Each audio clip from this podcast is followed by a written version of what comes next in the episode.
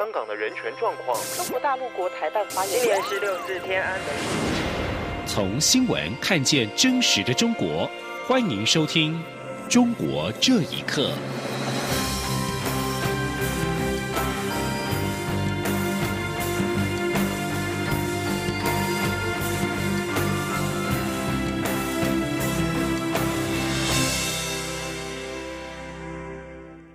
听众朋友们，晚安，欢迎收听《中国这一刻》，我是李自立。第五十五届金马奖颁奖典礼意外的沾惹了统独争议，文化部长郑丽君今天再度重申，不论过去、今天或未来，都欢迎中国电影工作者来台参与金马奖，但是强调这里是台湾，不是中国台湾，希望大家珍惜台湾的民主，尊重台湾人民的感受，也期待中国影人有一天能够享有不表态自由。外传中共方面下令抵制金马奖，明年不准中资电影报名。对此，金马执委会只表示没有听说。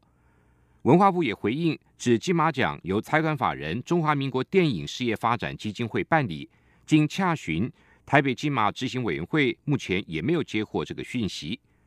陆委会今天晚间回应指出，这项消息是否属实，还待文化部查证。但陆委会认为。金马奖是华人电影界最具指标性的奖项跟殊荣，是华语电影界相当可贵的资产，外界应该珍惜。所以欢迎中国大陆电影人未来持续的来台参加金马奖，透过金马奖的相互观摩切磋，促进彼此电影艺术创作的提升。记者王兆坤的报道。金马奖涉入统独争议，陆委会主委陈明通上午在回答立委质询时表示。无论是社会、文化、经济等层面，我方政策都鼓励两岸交流。我只能说，对两岸的交流，方方面面我们都欢迎。嗯，不希望啊政治的因素去干扰啊。那这个事情现在才开始嘛，那么是不是会有后续的发展，我们不便做预测。有媒体报道，中国大陆禁止大陆电影参加金马奖，陆委会对此回应表示。金马奖是华人电影界最具指标性的奖项与殊荣。历年来，金马奖尊重艺术创作的精神，深受各界推崇。这是华语电影界相当可贵的资产，各界应予以珍惜。陆委会强调，欢迎中国大陆电影人未来持续来台参加金马奖，透过金马奖这个华语电影的重要平台，相互观摩切磋。促进彼此电影艺术创作的提升，也让彼此人民分享文化艺术创作的成果。至于媒体关于中国抵制金马奖的报道，陆委会说，根据主管机关文化部洽询台北金马执委会了解，目前没有接获这个消息，因此是否属实，尚待主管机关查证。中央广播电台记者王兆坤台北采访报道。美中两国在贸易跟投资上的纷争持续的延烧，而美国总统川普跟中国领导人习近平月底将会在阿根廷举行的 G20 高峰会议期间举行川习会。美中的经贸争议是不是能够因为中方做出让步而落幕？对此，美国商务部长罗斯表示，最多只能达成框架贸易协定。请听以下报道。美中两国在贸易和投资上的纷争，造成今年亚太经合组织 （APEC） 领袖宣言首度流产。而两国领袖月底将在 G20 峰会期间举行川习会，是否会出现解决争端的契机？对此，美国商务部长罗斯表示，充其量只能就化解贸易紧张关系达成框架协定。罗斯表示，不能期望美中元首峰会讨论详细的细节，但他们会讨论大局。如果进展顺利，会为未来的谈判确定框架。但确定的是，不会在明年一月之前达成全面正式的协议。也就是，美国仍计划明年一月一号将对中国大约两千亿美元商品加征关税。他表示，美国有长达一百四十二个专案的要求清单，这需要时间讨论。另外，北京学者刘威接受自由亚洲电台访问时也表示，就当前中美关系而言，川习会在二十国集团峰会期间很难达成协议，因为中国在贸易领域之外不会妥协。他说：“美国是有可能对中国展开更全方位的围堵，并且呢施加更大力度的压力。但是呢，这种施压、围堵、对抗和竞争，更像是传统的大国之间的竞争。当前，美国在面临着中共当局步步紧逼、崛起势头，不讲普世价值，美国它是有可能会采取一些激烈的手段。另一方面，山东大学退休讲师胡先生认为，美国不满中方放弃邓小平的外交政策，才是美中纠纷的关键点。而美国贸易逆差只是美中交恶的导火线。他说：“实际上，中美现在打口水仗的根儿是在于意识形态的改变，到底天堂向左拐还是向右拐的问题。现在是美国人帮着你们改变所谓的意识形态领域里的方向问题。每天都叫嚷的东西，是人家全世界的人都不愿意看到的东西，你们拿来当圣经一样在读。”对于美国副总统彭斯日前向中国发出严重警告，只有中国愿意彻底改变自身行为，才可避免与美国爆发冷战。而中共官媒则是声称，冷战意味着美国需要花很多成本，包括为笼络中国周边国家而发起的援助。央广新闻整理报道：中国当局近来大规模的关闭了近万个自媒体账号之后，目前开始对海外社交媒体 Twitter 进行清网。中国各地的人权活动人士被当局约谈，甚至展开逮捕跟扣押行动。人权人士指出，这显示了政权明显的缺乏自信。请听以下报道。自由亚洲电台引述海外维权网透露，中国公安部门目前正将触角延伸到海外社交媒体，展开对推特的清网行动。维权网指出，据来自多位人权活动人士的资讯，北京、重庆、山东、湖北、福建和广东等地的公安部门对拥有推特账户的活动人士进行约谈，在约谈过程中对他们进行恐吓，并要求他们删除推特账号和所发布的内容。近期推特内容被强行删除的，包括二零一五年入狱的人权活动人士吴干在推特上所发布的全部内容被当局删除。重庆的刘继春、福建厦门市的潘系店等，因为拒绝配合当局删除推特内容，则被公安部门逮捕或扣押。在这场清网行动中，受冲击的人数还在持续增加。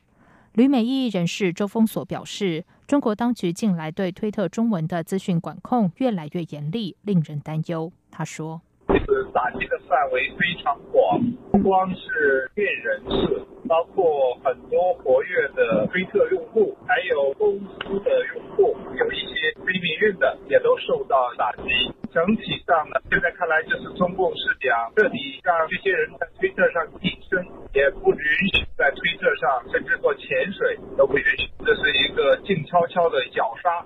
维权网也指出，中共十九届四中全会即将召开，中国当局试图通过控制民间舆论来形塑效忠党中央的氛围。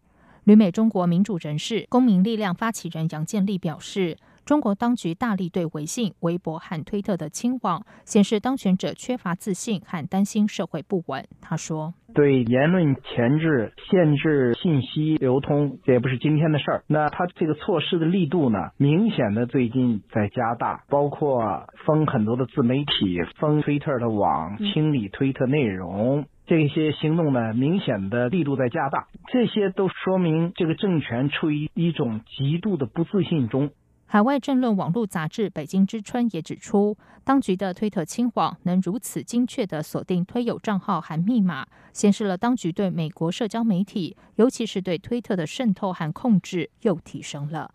央广新闻整理报道。因为帮助访民维权，前新疆法官黄云敏，二零一七年遭到逮捕。他的妻子最近前往探监的时候，才得知黄云敏已经被判刑十年。曾代理过黄于敏案件的律师冉彤认为，黄于敏的案件是中国最离奇也是最难以置信的假案之一。请听以下报道：黄云敏退休前是新疆生产建设兵团东三师土木舒克师的法官。二零零八年退休之后，他开始从事各种的维权活动，频繁的为弱势群体代理维权案件。二零一七年三月。黄云敏被当地警方以所谓涉嫌煽动民族仇恨及民族歧视罪遭到了刑事拘留。十一月十五号，黄玉敏的妻子前往新疆兵团监狱探望。带着手镣脚铐的黄云敏见到妻子之后，表示自己因为向新疆百姓宣导法律之事而被判刑十年，他不服判决，并且强烈抗议。不过会见才进行没多久，黄云敏的话都还没有说完，监狱的看守人员就过来勒住黄玉敏的脖子，将他拉走。黄玉敏的妻子隔着玻璃目睹了一切。黄玉敏的妻子还被狱方警告，不准对外透露看到的情况。黄玉敏的哥哥黄敏清表示，从审判之后，黄玉敏家人至今没有获得任何判决通知。黄敏清也认为。黄玉敏案完全是新疆有关政府官员的报复行动。现在我们没没有拿到文件，不管是一审、二审，我们都没有拿到文那个文书判决书啊，我们一个都没有。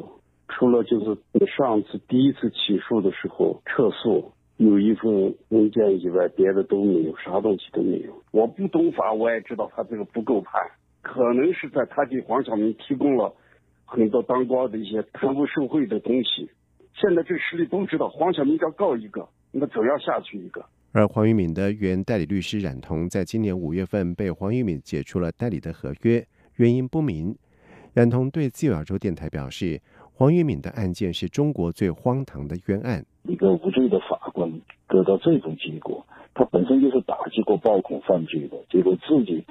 被弄上暴恐犯罪的这种帽子，确实是太太这种反差太大了。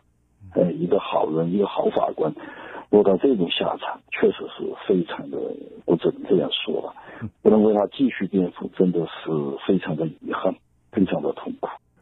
黄玉敏的弟弟黄小敏也是维权人士。黄小敏因为揭露汶川地震重建的腐败，反对在成都附近新建化工厂。以及声援四川访民，二零一一年被四川法院判刑两年半。二零一七年五月，黄晓敏再次被四川警方秘密抓捕，目前情况不明。央广新闻整理报道。无国界记者组织十五号敦促中国当局释放两名上个月被判刑的中国财经记者。此前，他们在网上发布了中国伊利实业集团董事长潘刚被调查的消息。吴江界记者组织谴责中国当局在媒体布下的恐怖政策。今年三月，微信公众号“光祥财经”作者邹祥光在网上披露，中国乳业巨头伊利集团董事长潘刚被带走调查。这则消息很快的被疯传，引发外界恐慌，导致伊利集团股价下跌百分之三点五。两天之后，邹光祥被内蒙警方跨省逮捕。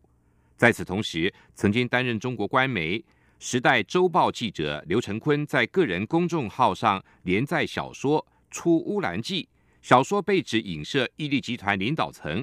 刘成坤本人也在几天后被捕，两人的罪名分别是涉嫌寻衅滋事罪跟诽谤罪。十月二十四号，内蒙古地方法院以寻衅滋事罪分别判处邹光祥跟刘成坤一年跟八个月刑期。无国界记者东亚办事处执行长阿勒维阿尼表示，两名新闻工作者只是恪守职责，将重要的信息带给公众，他们为此失去了个人自由，着实骇人听闻。阿勒维阿尼谴责中国当局布下的恐怖政策。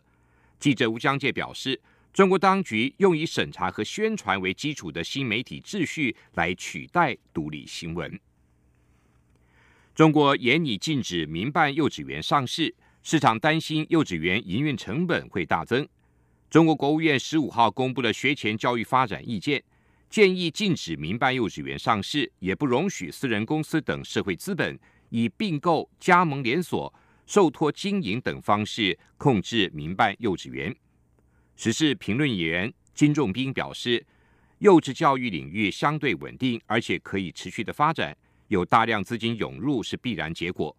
幼稚教育领域被证券化、市场化后，确实存在被资本跟证券市场绑架的可能性。